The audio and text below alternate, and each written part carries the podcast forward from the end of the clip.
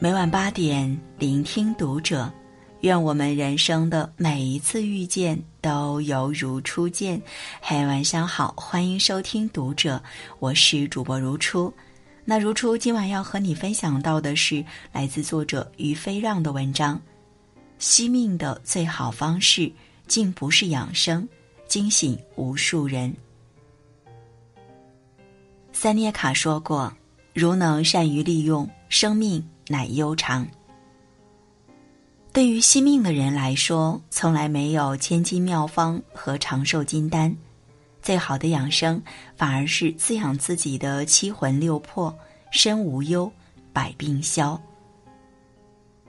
人活着其实是一个自讨苦吃的过程，有时候累是因为身心俱疲，苦是因为想要的太多。仅靠一双手能握住的有限，才会分外无能为力。我们要对抗命运，还要对抗自己。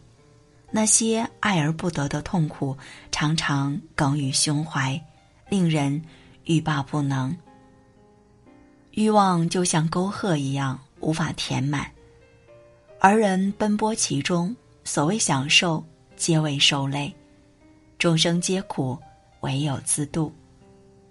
齐飞先生曾说过：“人在偏执里，无非梦里造梦，两场空。看淡世间的得失，世间便无得失。如果太计较、太较真，就会纠结其中，痛苦的终归是自己。赚不完的钱财，停一停；生不完的闷气，歇一歇；没完没了的恩怨，不再计较。”佛曰：身上事少，苦少；口中言少，祸少；腹中食少，病少；心中欲少，忧少。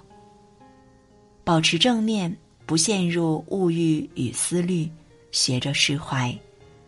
人学会敛藏，才会发力；学会和气，胸藏美好。调查显示，那些百岁老人长寿，并不是因为他们没有高血脂、高血压，而是在于他们拥有一颗愉悦的心、平衡的心。想开、看开，然后放开，将一切看淡，心事清零。有句禅语说的透彻：不争，元气不伤；不畏，慧灼闪光；不怒，百神合唱。不忧，心底清凉；不卑不亢，不执，可圆可方；不贪，富贵安康。让此心做得主宰。知乎上有人曾问道：“一个人最好的状态是什么？”高赞回答是：好好吃饭，好好睡觉，因为吃饭睡觉便是这一生的修行。深夜食堂中说：“食物是能量，是治愈，是珍贵。好好吃饭，细嚼慢咽，便是好好爱自己；而好好睡觉，则是治愈一切的良药。药补不如食补，食补不如睡补。人休息好了，很多不舒服会不药而愈，胜过一切养生。曾有人在我熬夜的时候提醒我。”你熬的不是夜，是命。后来我才真切体会到，晚上十一点以后不睡觉，熬的都是心血。一个人的心血就是他的寿命，一旦耗光，所有努力全部作废。吃饭是一种修复，睡觉也是。身体的自愈系统远比你想象中强大。一蔬一饭，看似稀松平常。温饱之后，才能直奔理想。压力大，不妨放下手机。身体和灵魂，总有一个要在路上。余秋雨在一次演讲中说道：“一个人的生命状态有很多因素决定，说到底由时空两度决定。时间的维度伸缩的余地不大，空间的维度却能左右生命的质量。”经验告诉我，人世间的愚昧、自私、冷漠、偏执、极端、嫉妒、排他、狂妄，及人世间的一大半恶，都因心理空间的狭小而形成。所以，我们要常出去走走，让旅行改变我们生存的空间维度，将我们眼前的负面情绪暂时隔离在原地，等我们回来再处理。眼界宽了，心也就不堵了。走出去，才能看到天地之大，人间之美。人生有一万种可能，都在脚下。物质是辅助我们的生活的，可是当我们的所有物品充斥了整个生活空间，我们开始为其所累。《极简生活》这本书里提到。拥有物品就等于将能量耗费在物品上，只是我们很少意识到这一点。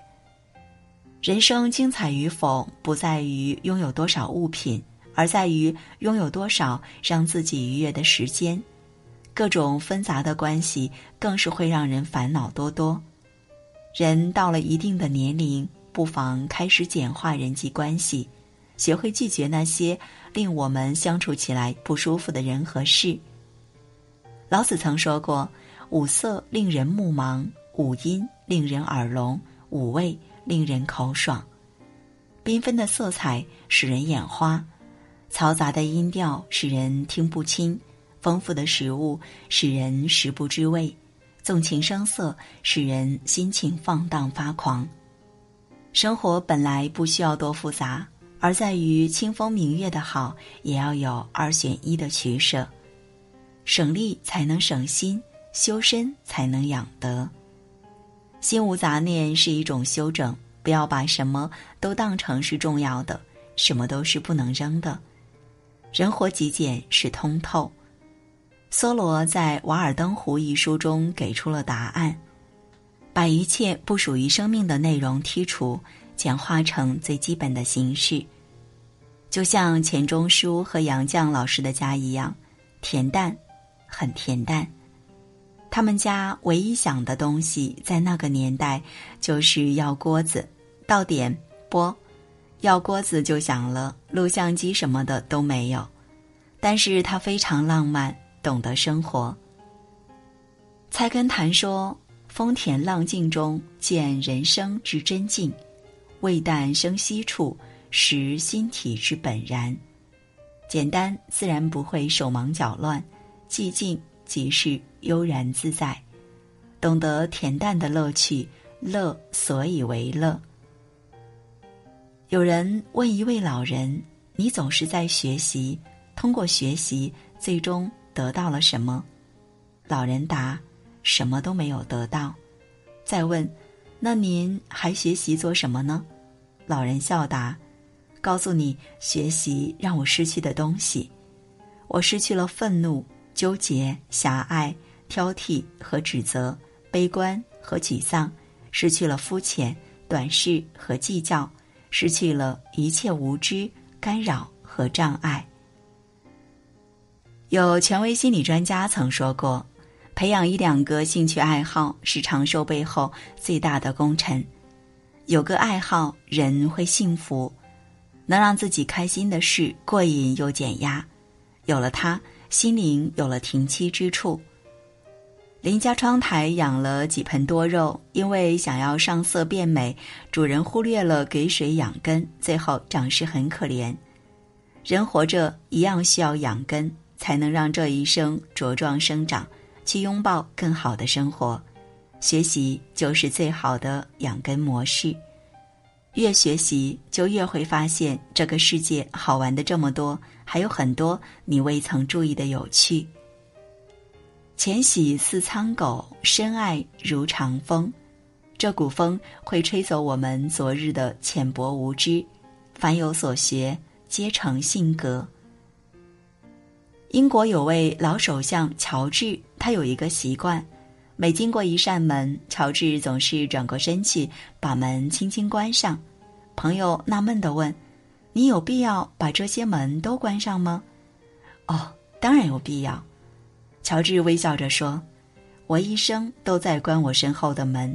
当你关门时，也就是将过去的一切留在身后，因为过去的已经过去了。”最好的人生是活在当下，什么都从现在开始，心念一起，马上实施，生活总会奖励那些会珍惜的人们。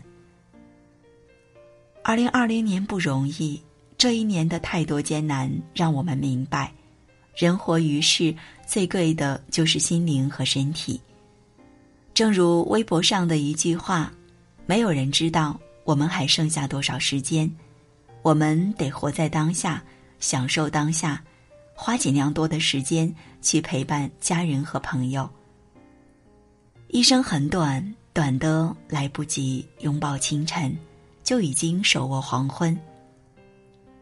庄子养生道理说：“原都以为经，可以保身，可以全生，可以养亲，可以尽年。”意味人们合理处理人与外物的关系，不要拼命追求外物，就可以保护生命，保全天性，可以养护精神，可以尽享天年。人生有节有度，才是真正的养生之道。有忙有闲有追求。如一位作家所说：“生活中要用大海的胸怀面对，用科学的方法支配，用皇帝的御膳养胃，用清新的空气洗肺，用灿烂的阳光晒背，像懒猫一样安睡。”幸福、健康和快乐是息息相关的。只有快乐多一点，健康才会多一点，寿命才会长一点，我们才能身体倍儿棒，乘风破浪。好，今晚的分享就这样，关注读者新媒体，一起成为更好的读者。这里是读者，我是如初，我们下次节目再见。